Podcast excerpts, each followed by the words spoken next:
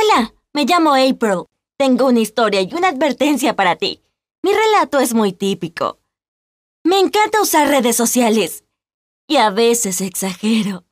Mi advertencia es que, cuando no tienes control en Internet, todo puede acabar con resultados inesperados y desagradables. Esto es lo que me ocurrió a mí. Cuando entré en la escuela secundaria hice muchísimos amigos en poco tiempo. Soy una persona muy sociable y siempre he tenido muchas amistades en la vida real. Así que, antes de los 14 o los 15, nunca me molestaba en actualizar mis perfiles sociales más de una vez al mes.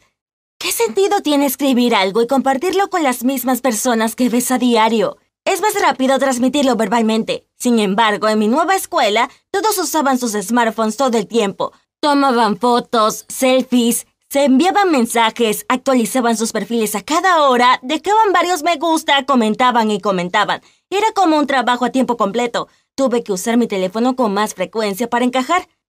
Creé más cuentas en redes sociales y comencé a publicar cosas todos los días. Al principio me irritaba mucho. No me gustaba compartir mi información personal. Pero después de unas semanas, me pareció cada vez más atractivo. Ya sabes, es muy satisfactorio subir una imagen, recibir 30 me gusta en media hora y un millón de comentarios como ¡Qué belleza! o Eres preciosa de todos los que conoces, incluyendo a tus compañeros varones de clase y hasta del chico que te gusta. Comienzas a buscar atención, haces publicaciones provocadoras y selfies enigmáticas para recibir más me gusta y más comentarios. Y ni siquiera notas que en un momento te hiciste adicto a las redes sociales. Pronto llegas a un punto sin retorno, en donde tu teléfono se convierte en parte de tu mano e incluso duermes con él sobre tu almohada. No quiero contarte historias de terror sobre cómo la adicción a las redes sociales arruinó mi vida. Simplemente es una parte de ella, no es lo único que hago.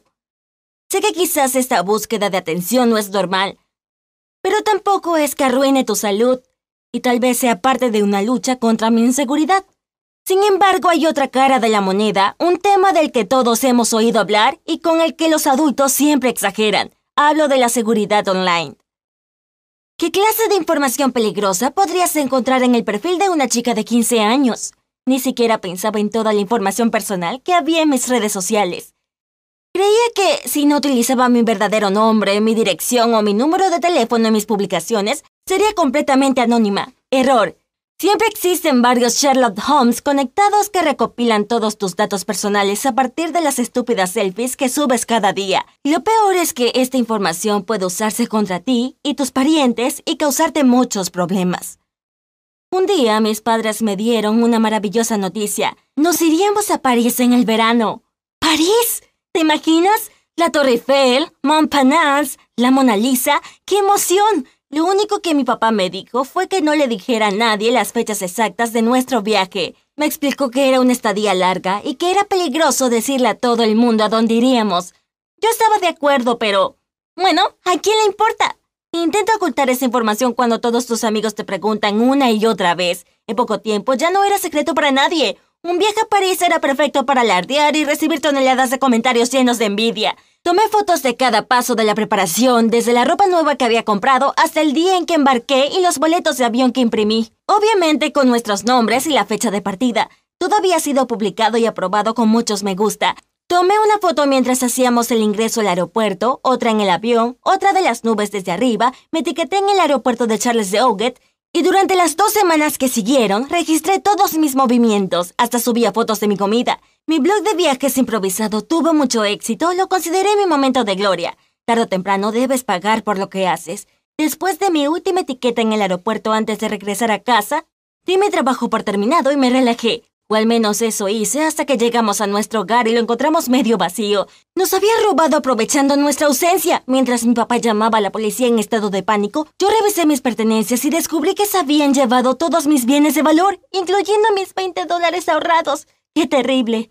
La policía llegó y examinó la escena del crimen. Por supuesto, yo tomé una foto de los oficiales realizando la investigación. Será una gran historia. Concluyeron que los culpables pertenecían a una conocida pandilla de ladrones especializada en robos mientras las familias estaban de vacaciones. Dijeron que hasta donde ellos sabían, estas personas reunían información de sus víctimas en los perfiles de redes sociales. ¡Imposible! dijo mi papá incrédulo. Ninguno de nosotros publicó nada acerca del viaje y no fuimos descuidados. Ups. No puedo disimular mi expresión y papá la notó de inmediato. April, ¿me prestarías tu teléfono?